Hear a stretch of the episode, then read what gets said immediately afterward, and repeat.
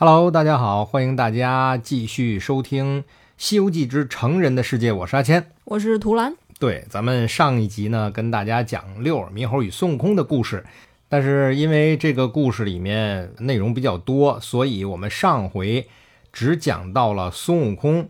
被师傅赶回去那个地方，嗯，哎，对，后面的故事呢，我们今天接着给大家讲。六耳猕猴是怎么出来的，以及怎么被打死的。对，那么今天六耳猕猴就要出现了，嗯，那接着上回说到啊，孙悟空被唐僧赶走之后，大家要注意了啊，这里边有一个细节，首先啊，他不是第一次被赶走了嘛，上一次三打白骨精的时候已经被赶走一次了，嗯，直接就回了花果山。那么这一次孙悟空不是直接回花果山，一个跟头翻起来，在空中就想。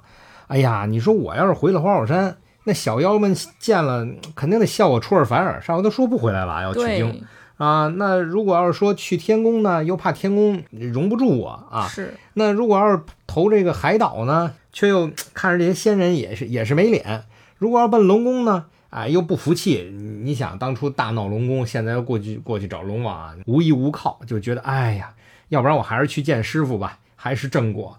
于是他又回去找师傅，请注意，这点是重点。孙悟空从来不这么优柔寡断。哦，这个猴子是很享受在花果山称王称霸、齐天大圣的感觉，怎么突然间变得如此优柔寡断？说明他真的是想去把去西天取经这个事情完成。嗯，也不一定。我先在这给大家讲一个简单的道理啊，在心理学里，我们的人格是分为三个我。对吧？一个叫本我，一个叫自我，一个叫超我。嗯，这个本我什么意思呢？就是呃人性的那个我，就是欲望啊。比如说说你在出租车上突然哎呀我尿急，那么本我就会跟你说尿，现在就尿 啊，没关系的啊，你想尿就尿嘛，对吧？那么你的超我，那还有一个超我，它是道德的我，就跟你讲不能尿啊，这公共场合，尤其是在人家出租车上是绝对不能尿的。于是你的本我和超我就会在你心里进行一个争斗，他们平衡下来，表现在外在的那个我就是自我，嗯，所以你现在表现的那个我是自我。那好，咱们说到孙悟空了，孙悟空以前不是这样的，有没有可能他现在表现的是一个超我呢？就是那个道德的我，对吧？就各处都觉得，哎呀，这儿也没脸呀，那儿也不合适啊，咱们先搁在这儿不说。对，好。我们再接着往下说，于是呢，这个孙悟空就找回到唐僧。嗯，这你看，现在是一个道德我啊，就跟唐僧讲说的，您看啊，这个你就饶了我这回，我以后再不行凶了啊，我都听你的。其实这个姿态已经放得很低了。对对，你还你还是让我保你去西天吧。嗯，其实这个姿态在过往到现在，就如果没念紧箍咒的情况下，已经是放得非常低了。是，但结果怎么样呢？嗯，唐僧直接念紧箍咒，玩命的念。这个紧箍咒念到什么程度啊？念了有二十来遍，上一次只念了十几遍。对我上次提醒大家注意啊，念了十几遍。对，这回念了二十多遍，念到什么程度？这箍都已经陷在肉里头一寸来深。你知道一寸来深是什么感觉？一寸是三三厘米多。呃，对，三厘米多，可是半径三厘米多，陷进去三厘米多，也就是说直径陷进六厘米多。哎呦！你想这如果要是就拿人来说的话，这会儿已经都掀了盖儿了啊，就到这个程度，孙悟空就就喊：“哎呀，别念了，别念了！你看咱们这个也是这么长时间在一块儿的，对吧？也算是有感情的，好聚好散。哎，对呀，哎，我就是怕你啊，没有我你到不了西天。唐僧怎么说呢？说你这么杀人害命，你连累我多少啊？如今就是得让你走，怎么的你也得走啊！我怎么样不关你的事儿，你要是再不走的话。”我就要念紧箍咒，念到把你脑浆子都勒出来。哎，这是唐僧平时慈悲为怀的出家人能说的话吗？对呀，而且我刚才说的可是原文里头说的啊，嗯，说的是我要把你脑浆都勒出来嘞。他见不得别人的脑浆，但是挺喜欢看 猴脑脑浆。对，所以呢，孙悟空真的是没办法了，嗯，就疼痛难忍。一看这个师傅怎么也不会回心转意，没办法就。一个跟头就又飞在空中，嗯，然后这会儿呢，他就想，这和尚等于是负了我心啊，就是你看，哎，真的他心里很难受，伤心了，哎，分手伤心，怎么办呢？去哪儿？观音菩萨那儿。其实这会儿去观音菩萨那儿呢，你想，观音菩萨在这个《西游记》这部书里头，其实是一个向善的基准嘛，对吧？观音菩萨收了这帮徒弟，嗯，所以呢，去到观音菩萨那儿这个念头，嗯，其实我个人认为啊，也是他超我的直接体现。郝大圣，哎，一个跟头啊，一个时辰，俩小时就飞到了南洋大海，径直就落在了珞珈山上啊。珞珈山紫竹林里边，说是观音菩萨在那儿来住啊。在这块儿呢，就要跟大家说一下，观音菩萨的道场到底在哪里？很多人知道普陀观音，很多人去这个普陀山拜观音菩萨。对，但是珞珈山其实它就在普陀山旁边，大概五公里的地方。嗯，呃，其实相传是观音菩萨在珞珈山修行完成，就是在那儿毕的业，然后 在普陀山出的道。对，所以呢，在这儿呢，跟大家就闲聊几句啊，说的这个几个菩萨的道场，一共是四大道场啊。山西五台山供奉的是文殊菩萨，表大智。那么浙江的普陀山供奉的是观音菩萨，表大悲。咱刚说的普陀山，四川峨眉山供奉的是普贤菩萨，表大行。安徽的九华山供奉的是地藏菩萨，表大愿啊。地藏菩萨，哎，待会儿咱地藏菩萨，们会说到。哎，对对对这集里面有他。嗯，好，那就说孙悟空呢，这不就是直接到了观音菩萨这个修行的地方？那到了这儿之后呢，呃，见到两大熟人，哈 哈这一大熟人呢，我们之前跟大家说哪吒那集说过，是哪吒他哥叫哦木吒。嗯哎，这个木吒在《西游记》里是跟观音菩萨修行的，是观音菩萨的座下弟子，但是在《封神榜》里，他不是跟观音啊，他是跟啊、普贤菩萨。第二个熟人呢？第二个熟人就是红孩儿，你看这红孩儿当初跟孙悟空打过一次啊，这孙悟空都没打过他。当然呢，孙悟空自己是觉得我对你是有恩的，因为我把你这个介绍给观音嘛，你现在善财童子，你看寿与天齐，其实这是孙悟空最早喜欢的啊，就是长生不老，寿与天齐。嗯，那这善财童子是什么意思呢？那之前呢，有朋友说，哎，善财嘛，就善理财啊，其不是啊，不是，不是理财的意思。对，现在基金也不太好。基金我看早晚的事儿啊。那这个 善财童子是什么意思呢？这是在旧的《华严经》第四十五卷啊，这里边有记载，说这善财童子为什么叫善财呢？出生的时候就有很多的珍宝涌现，所以称之为善财，不是理财的那个意思啊。悟空见了观音之后，哇哇大哭啊！说明他心里真的很委屈。啊，对，关键是在于你看孙悟空什么时候在乎过，什么时候哭过，所以在这个时候你也会发现是悟空的向善的心爆棚。嗯，跟菩萨就说：“你看我当初哪受过这种气？我对唐僧这么好啊，前因后果全都讲了一遍。结果你看唐僧这样对我。这个时候呢，他就跟菩萨请求说：‘你这么着吧，你要不然你给我一松箍咒，把你这箍摘了，我就踏实回花果山了。’菩萨呢就教导他说：‘其实啊，你也不是一点错没有，你有这个无量神通，可是你何苦非打死那些普通人呢？’就是其实孙悟空是有选择的。对那些草寇虽然是是坏人，他到底是个人身啊，不该打死。这块就是上集咱们跟大家说过的，在神仙的规则里面啊，像什么妖禽怪兽啊、什么鬼魅精魔啊这些东西，你是可以打死的。嗯，打死了以后你还有功，但是如果你打死的是人，哎，这可就不是你的功绩了。就越了界了。啊，对，所以呢，就是就算你是救了你师傅，但是按照先人的规则，你还是不对的。所以你记得咱们在之前讲哪吒的时候曾经说过，太乙真人当时看石矶娘娘来了，你你想，你徒弟把人家这个徒弟打死一个，打伤一个，对，按道理你是其实是有亏欠的，对，但是为什么太乙真人过去二话没说，直接把石矶娘娘炼化了？就因为没讲道理。就因为石矶娘娘她就是一个对，他曾经的不是一个人，她不是一个人类，对他是一个精怪，对所以在神仙的眼里，就是精怪的命不值钱，如草芥。哎，对，但人的命不能随便伤。对，那这会儿呢，这孙悟空呢，就是一边含着泪就磕头，哎呀，就算是我不对，你好歹将功折罪嘛，对吧？你不应该这样的，玩了命的就咒我，对吧？你你这么着吧，你要不然你把我这箍给我拿走，你你就放我走得了对啊，是这么说的。就是相当于离婚也得给个离婚证嘛。啊，然后菩萨怎么说呢？菩萨说这样啊，说首先我没送箍咒，这是佛让我去找善信到西天取经，给了我三样东西，一个是袈裟，一个是锡杖，还有三个箍，还有三篇咒，但是没有送箍咒。孙悟空一听，那算了，我也不找你了，我去找佛。啊，我找佛让他给我送这个箍。这菩萨就说：“你呀，你也别去了，你在这儿等一会儿，我来看看祥会如何，与你看看祥会如何。什么意思呢？就给你算算命。哎，我给你算上一卦。”孙悟空就说。你也别看了，我这还不够晦气的，你现在算有什么用？我够倒霉的了，印堂发黑。菩萨说：“我不是算你啊，我是算算你师傅啊，先给你师傅看一眼，然后再说。”结果这菩萨呢，哎，运心三界，这慧眼遥观啊，遍周宇宙啊，说悟空啊，你师傅那儿啊，再没有多久就有伤身之难啊，也很快就会来找你，你呢就在这待着，你哪儿也别去。到时候呢，我就跟唐僧说，还让你跟他去西天取经。孙大圣这一听，那算了，那也甭走了，那得了，就在宝莲台下边一站。你想想啊，孙悟空什么时候这么乖过？嗯，啊，一句话就是你别走了，他就乖乖的往那宝莲台下边一站，就在那站着。所以这会儿的孙悟空，你没有发现跟以前的孙悟空完全不一样？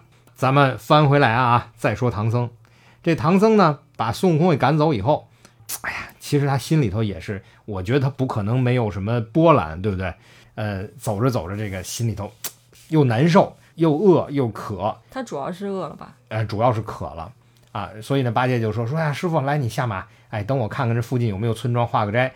其实大家知道这个猪八戒在《西游记》里，悟空一直管他叫呆子，其实他可不呆，他是一个非常心细的人。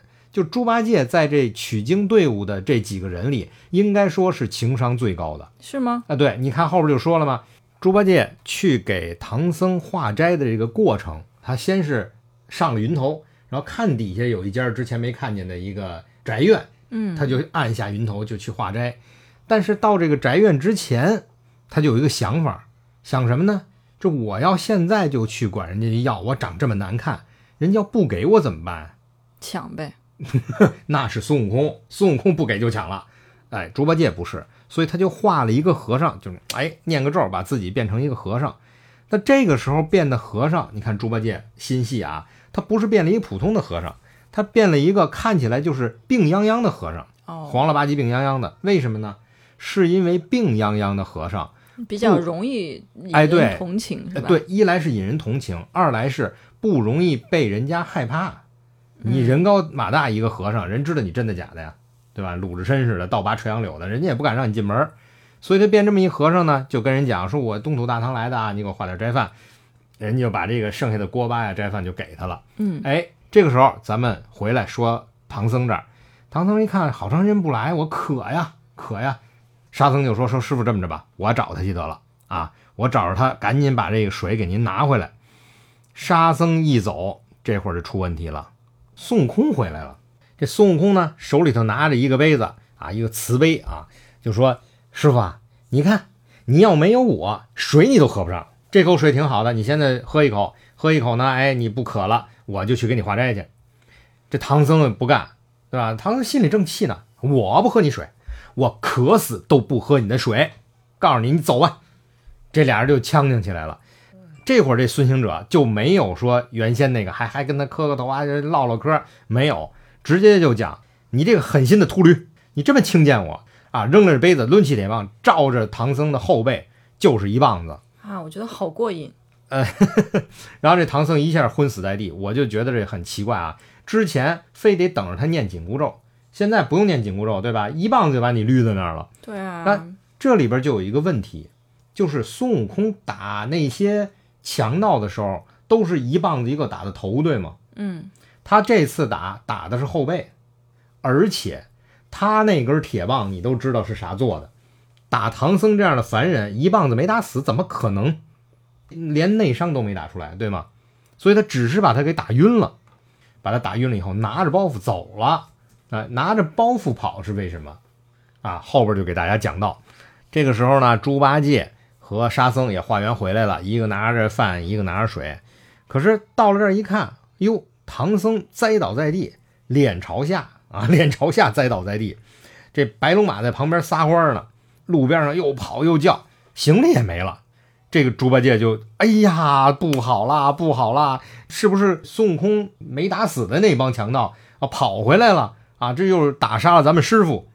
这个时候你就看沙僧跟猪八戒这个反应就不一样了。那沙僧就哭得个乱七八糟的，伤心痛哭。猪八戒呢就说：“哎呀，兄弟，你就先别哭了。事已至此，这个取经这事儿啊，咱就别说了。这么着啊，你看这师傅这不是这尸体在这儿吗？等我把这个马骑到底下县里边，我去换几两银子啊，把马卖了。这白龙马 气晕过去了。我把这白龙马卖了，而且最重要的就卖几两银子，好歹小白龙 卖几两银子，然后买口棺材呢，把师傅埋了，咱俩呢各寻道路，散伙。我觉得这是猪八戒最爱说的一句话，就是散伙。这会儿呢，你看沙僧就比较厚道啊，那就哎呀，实在舍不得。唐僧他不是脸朝下吗？给他搬过来，搬过来以后呢，哎呀，拿脸对，就是贴着这唐僧脸就哭，哎呀，苦命的师傅啊！哎，这会儿唐僧转出一口热气，这算活过来了。八戒你来，师傅还没死呢。这呆子就赶紧就，哎呦呦呦，没死呢，没死呢啊！然后唐僧就把这个孙悟空怎么打他、怎么抢行李这事儿就给说了。说了之后，哎，猪八戒就来精神了。嘿，这个孙猴，我找他去。师傅呢就没让他去，为什么没让他去呢？师傅就说说你也别去了，你本来就跟孙悟空不和，一言不合你再跟他打起来，让沙僧去吧。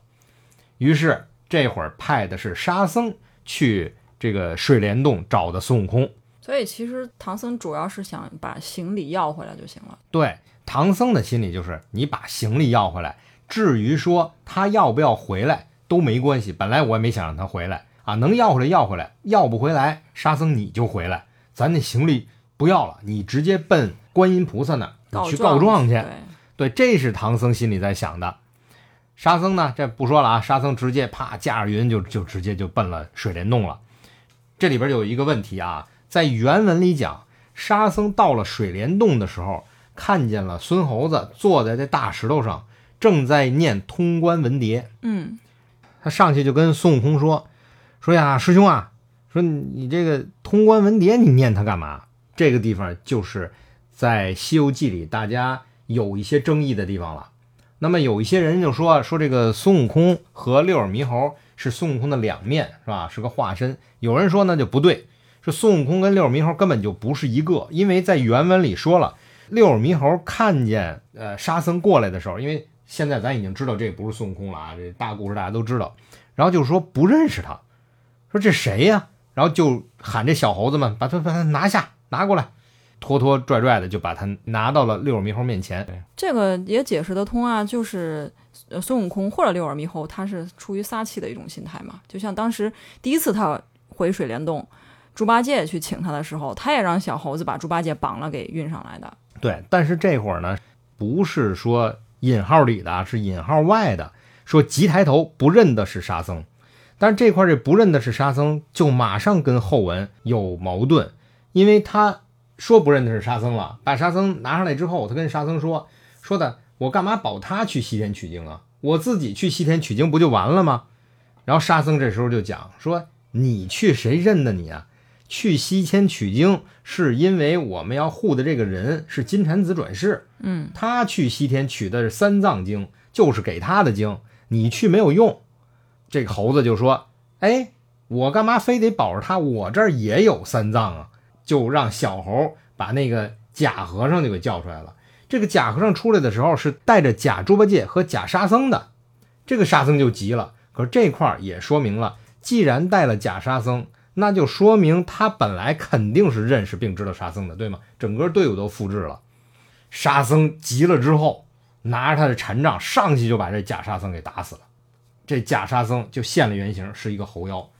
这也成就了在整部《西游记》里啊，沙僧打死的呵 呵为数不多的妖精，应该是唯一一个妖精。就沙僧日记里终于多了一条。对，终于终于打死一个妖精啊！终于打死妖精，就是这个猴妖啊。所以呢，在我们第一集的时候，曾经啊口误说沙僧在《西游记》里唯一打死的是一个玉面狐，玉面狐狸。这个事情呢，后来我们查了一下资料啊，玉面狐狸在原文里是猪八戒打死的，对，沙僧唯一打死的就是这只小猴妖。哎，但是这个情节在《西游记》的电视剧里并不是非常完整的体现的，因为后边有一个特别血腥的现象。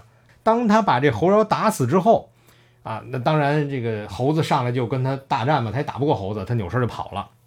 猴子也没追，回来就把他打死的猴妖让这个小的们拖到一边剥了皮，取肉煎炒。原文叫取肉煎炒，将椰子酒啊、葡萄酒啊就同猴群一起吃了。就是相当于把自己的同伴给吃了，这是非常非常残暴的一个行为。不仅是人，作为人人类通常不会这么做，连在动物界也很残暴。对，在动物界也很少出现，不是没有啊，是很少出现这种情况，就直接像蟑螂是，蟑螂是它要吃同伴的尸体，啊，饿极了也是。可是它这个是怎么回事？直接就就把这个死猴子拖进去，就剥了皮，哎，把肉就给吃了。所以在这一块儿，你就要看这个猴子啊，他应该是六耳猕猴嘛，在在原文里讲的，他是非常残暴的，是一个只遵从于自己的欲望的一个体现。所以我们刚才在跟大家讲说，如果按本我、超我和自我来讲，这个应该就是本我的体现。对，而且这里有一个细节，就六耳猕猴他说了，我是打唐僧抢行李，我是要去西天取经的，我自己去，我哪怕我变了变了假的唐僧，变了整个取经队伍，嗯，他的目的是要去取经，而不是像其他妖怪那样吃唐僧肉或者跟唐僧结婚。总之呢，就是他的目的是跟其他妖怪不一样的。嗯，对，他是想要修成正果，让后世都拜他为祖师，这是他一个伟大的、重要的愿望。而这个也是很有意思的。嗯，那么这五十七回其实到这儿就结束了，到五十八回的时候就是热闹的回目。这回目里主要讲的就是真假美猴王了。沙僧这会儿就没别的想法了啊，这不听唐僧的话，直接就到了观音菩萨那儿。这观音菩萨，我来告状，就告这个猴子怎么怎么样啊？对，嗯主持公道。观音菩萨就讲，我给你主持公道，没没问题。首先，那不是孙悟空，为什么呢？孙悟空四天前就到我这儿了，一直在我这儿站着呢，对吧？所以孙悟空没错，那个肯定是假的。嗯，那既然如此，怎么办呢？这样，孙悟空，你和你沙师弟，你们俩一起去花果山，就把这事儿解决了就完了。既然知道你是真的，他是假的嘛，呃，沙僧跟孙行者就从菩萨这儿出来，就一路就到了花果山了。到了花果山之后，这两个猴子见面就打呀，这不用说了，打在一处，沙僧肯定也掺不上手。从此开始，谁也分不清谁是谁了。是的，对于是就沙僧就说：“你就别打了，咱们就直接啊，就上观音菩萨那儿去，让观音菩萨来变。”俩人就直接打到了观音菩萨那儿。后边的这一路，其实大家就在《西游记》的电视剧里就都看得非常清楚。首先，先到的是观音菩萨这儿，到了观音菩萨这儿，观音菩萨一念咒，俩都疼，对吧？观音菩萨也告诉说的：“哎，我这也不行，我也分不清楚，你这么着吧，哎，但是其实观音应该有一个很好的办法来分辨，嗯因为这四天孙悟空跟他在一起，嗯。”他跟孙悟空之间的谈话，那个假的肯定不知道。但问题是在这里，如果没这么说，就说明假的可能也知道。如果是这么简单的一个办法，那你想大慈大悲观世音菩萨能不知道吗？当然，观世音菩萨这里边就简单的说了啊，说暗念紧箍咒啊，但是分不清楚。于是呢，就把他们打发出去了。打发出去哪儿了？俩人直接奔了天宫了。大闹天宫的时候，那天宫里边有很多的神仙，其中有一个人啊，这个人我们之前也提到过，他宝贝很多。哎，就是那个拿着塔的家伙，儿子老想砍他那个托塔李天托塔王，李天王。对，玉帝呢就要托塔李天王拿照妖镜照孙悟空，就照这俩猴子，看哪个是真的，哪个是假的。奇了怪了，照妖镜里俩一模一样，嗯，对吧？说明他不是妖怪，哎，对，就而至少他不是别的妖怪变化而成的。对他一看就是猴子。这俩呢，好像跟大家还都熟，跟谁全认识。没办法了，怎么办呢？俩人就从玉帝那儿，哎，被赶出殿外，是吧？两个人直接就就下来见师傅去了。他们俩来见师傅的时候，你想啊，上边照妖镜也照不出来，观音菩萨都没辙，见师傅也是瞎掰呗。所以见师傅这一块也没什么屌用啊，也是分不清他们俩人。但是呢，这个时候师傅已经知道这两个有一个是妖猴，而且自己错怪孙悟空了，这是因为沙僧先回去跟他讲的。嗯，那怎么办呢？这还是分不清楚啊，所以俩人直接就奔了地府了。地府里边有一样东西是别地儿没有的，就是生死簿。生死簿里头记着每一个生灵生前是什么，死后是什么，所以查生死簿按道理应该能查出来。查户口其实对，就是查户口。但是到了那儿，大家也都知道啊，这个建了这个十殿阎罗啊，呃，十殿阎罗分别是哪十殿阎罗呢？这块儿可以跟大家跑个题。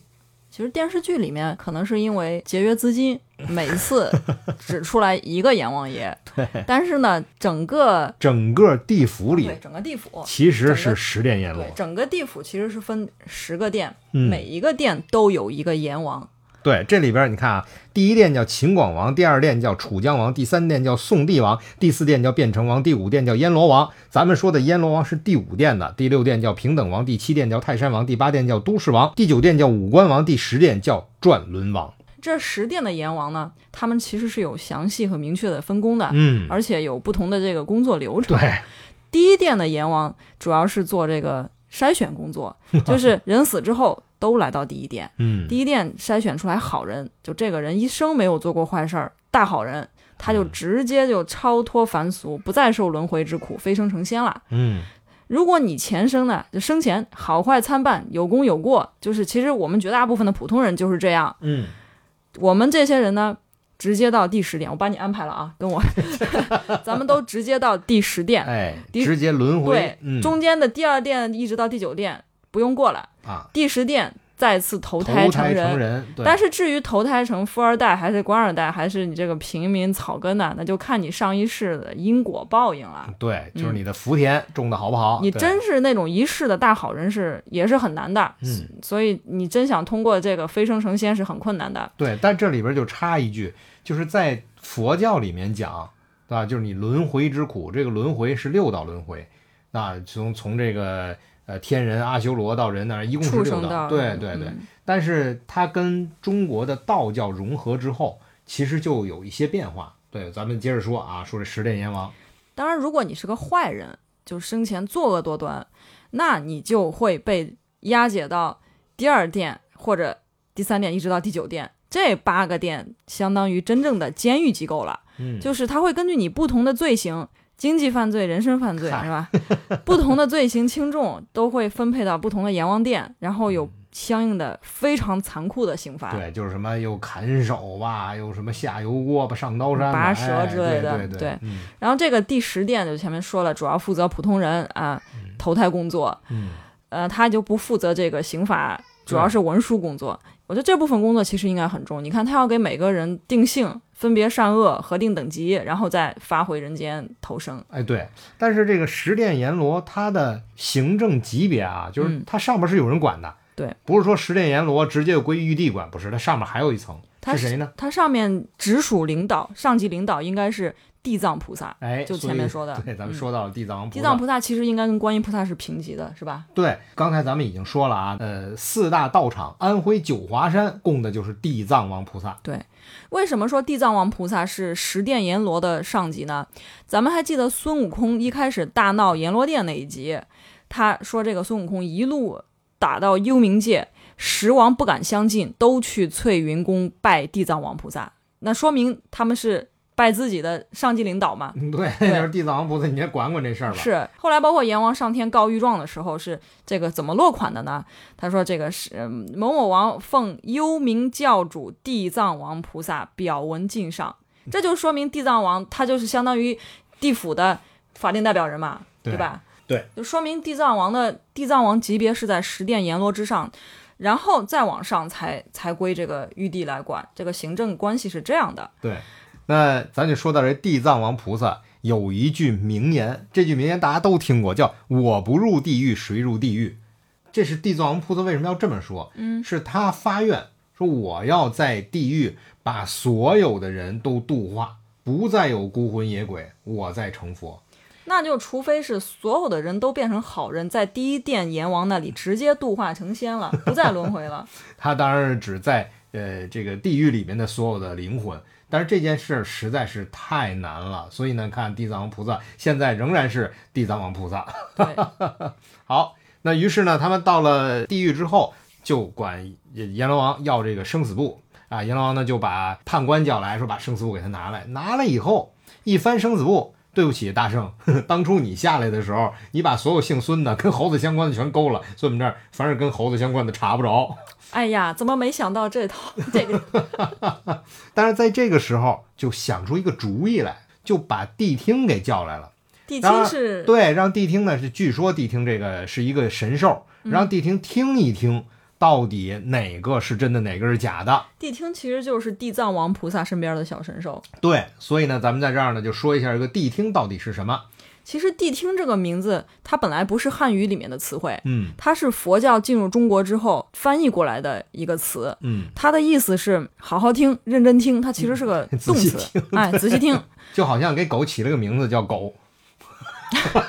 但是其实，其实，在《西游记》这个小说之前呢，嗯没有什么记录关于谛听有什么记录，嗯就是说明它可能根本也不是一个上古神兽，嗯只不过是这种民间传说口口相传下来，嗯把一个佛教里面的动词“仔细听”给演化成了一个小动物。嗯，我们从《西游记》里面这段故事可以看出来，谛听我们总结一下，它有几个特征。第一个难看，难看，它是各种动物的化身，对，你知道，又不是化成龙的那个样子。对，所以你看，在《西游记》的电视剧里头，谛听一出来，我就觉得他那妆没化好。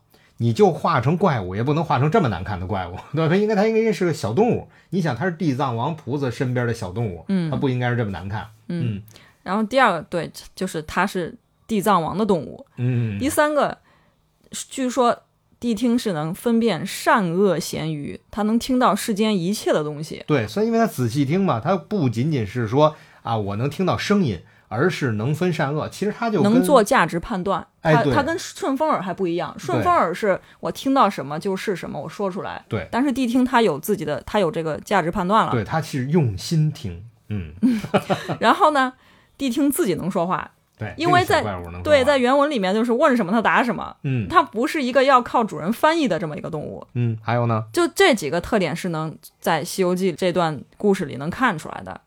嗯，那么谛听在原文里是怎么说呢？当然，这个大家在电视剧里头也能够看到啊。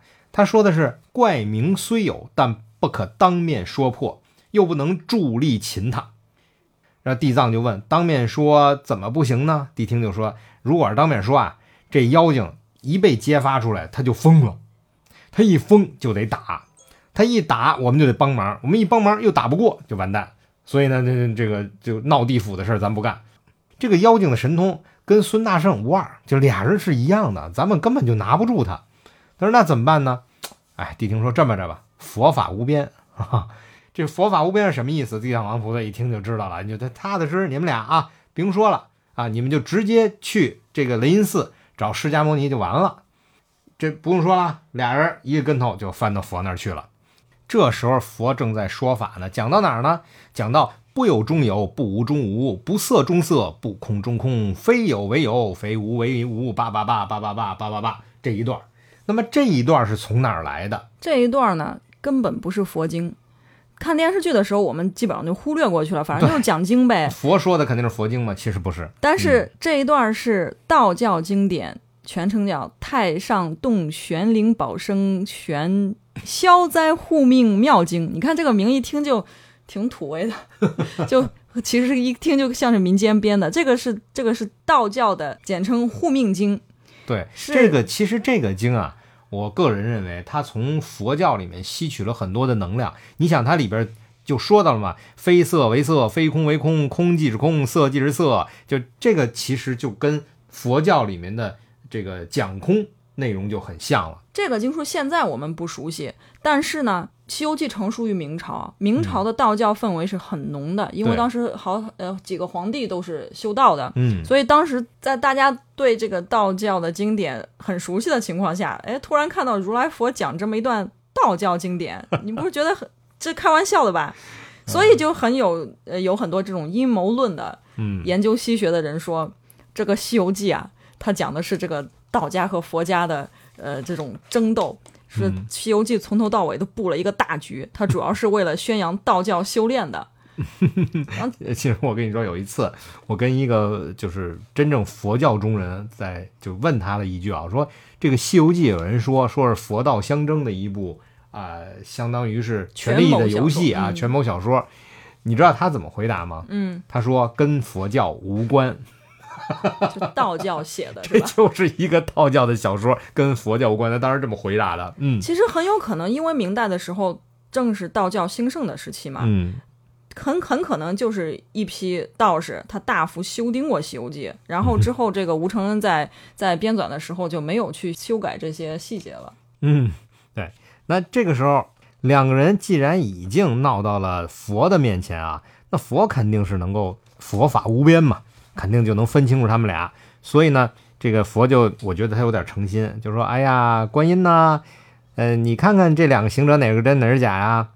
观音说：“你这不是难为我吗？我这玩意儿能变，我还用着你，对不对？他又上天宫上地府的，不对不起，看不出来啊。”这如来就笑着说：“哎呀，你看你这个法力广大啊，什么都知道，这你还变不出他来吗？”于是这菩萨就问啊，到底他属哪种啊？这个里边有一个知识点，如来说呢，周天之内有五仙，是天地神人鬼，这是对于这五仙的分类啊。还有五重叫裸林毛羽鲲啊，这是五重。这个猴子不属于我上面说的所有的分类，有四种猴子是不计入这十类之中的。这四个猴子是什么呢？第一个是灵明石猴，第二个呢叫赤尻马猴，就赤尻马猴就是红屁股马猴。这个红屁股马猴，我一直就怀疑它是不是就是在孙悟空的呃花果山水帘洞里边那个老给他出坏主意的老猴。你还记不记得在花果山水帘洞里边有一个老猴子，在孙悟空刚出世的时候就说：“哎呀，你看我这个想想修个道啊，我应该怎么办呢？”老猴子跟他说：“怎么办？应该到哪儿去找？”哎呀，我这没有兵刃，怎么办呢？老猴子说了：“你上水晶宫啊，那里边有兵刃。”就是这个老猴子特别能出主意，他什么都知道，哎，什么都知道，所以我怀疑他应该就是这赤尻马猴，对吧？那么另外还有两种，起的就真想骂人。那还有两种，一个叫通背猿猴，对吧？还有一个就是六耳猕猴。这个六耳猕猴在佛来说啊，它叫善灵音，能察理，知前后，万物皆明。这四个猴不入十类之中啊，不打两间之名。所以他一看，他说：“我看这个假猴子呀，就是六耳猕猴，与真悟空是同音同相。”其实说到这儿，六耳猕猴在原文里说，六耳猕猴一看，哟，如来说出的本相了，胆战心惊，扭身就跑。然后如来直接啪拿一大波人，嘣就给扣住了。这孙悟空过去把这波人接起来，一棒子就把六耳猕猴给打死了，对吧？这个如来在这儿说：“哎呀，善哉善哉。”其实如来也是能够想得到，他能把他打死的。但关键就在于这块儿啊，大家思考：如果六耳猕猴能知前后，就是他能预见未来，他为什么还要跟孙悟空一起到佛前辨真假？他应该能想得到他被打死，为什么呢？是因为我瞎说啊，咱大家想，我觉得六耳猕猴就认为自己是孙悟空，所以在开始的时候跟大家讨论呢、啊，如果说有这个本我、超我和自我，那么就相当于去观音菩萨那儿站了四天的那个是超我，孙悟空的超我。那么六耳猕猴就是孙悟空的本我，这两个都是孙悟空的一部分，一个善，一个恶，所以他们俩就认为自己就是孙悟空。所以其实六耳猕猴是孙悟空心中的恶念具象化出来的一个人物，这也就解释了为什么他不仅长得像，而且孙悟空那套行头、金箍棒都是一模一样的，就是整整个是具象化出来的嘛。对，所以整个孙悟空跟六耳猕猴之间的关系，应该就是一个猴子分成了两个分身，一善一恶，也说明了从此以后孙悟空就变得乖巧的原因，是因为他把自己的恶念给打死了。哎给去掉了。网上有很多这种阴谋论啊，就是说这个六耳猕猴是，呃，打死的六耳猕猴是真的孙悟空，这个呃其实是佛祖找了一个跟孙悟空一模一样的来代替他，因为之前孙悟空太不好管教了。在在这之后，你看这个这个之后替代他的这个孙猴是多么的服帖，多么的听话呀，从来没有跟唐僧闹过别扭。对，可是呢，听过咱们今天的这一集，你就会发现，他变得服帖，变得善良，不是从他打死六耳猕猴开始的，是从六耳猕猴出现他就开始了，就相当于是他被师傅给骂走之后，他就已经变得善良了。你看刚才咱们说到了，他翻到空中说：“哎呀，去这儿也不合适，去那儿也不合适。”这不是他的性格。对他之前一不高兴去哪儿都行，但是后来他有一种这种作为神仙的自尊心了，就是他会觉得我再去龙我，对去龙王那里没有面子。之前他可不觉得，呃对啊，然后他到观音那儿痛哭流涕，在观音那儿一站就站了四天，这都不像是从前的他。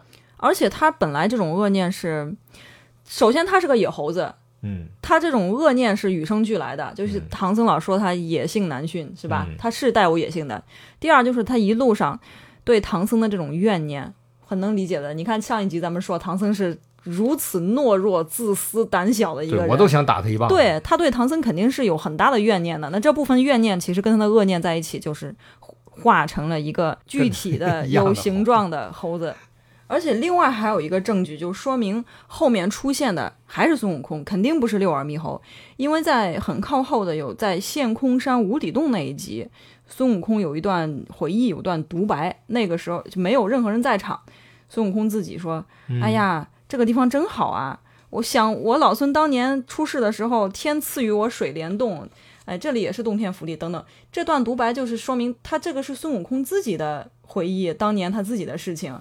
如果是六耳猕猴的话，他没有经历过这些，他根本就不会在无人在场的时候有这样的独白。嗯，对，有道理。所以你就会发现啊，从这一集讲解，我们就是，呃，一个孙悟空变得善良了，然后去到观音那儿站着；另外一个孙悟空过来就一棒子就打他身上，但是好歹他是徒弟，所以手下留情没打死。但这棒子我算是报了仇了。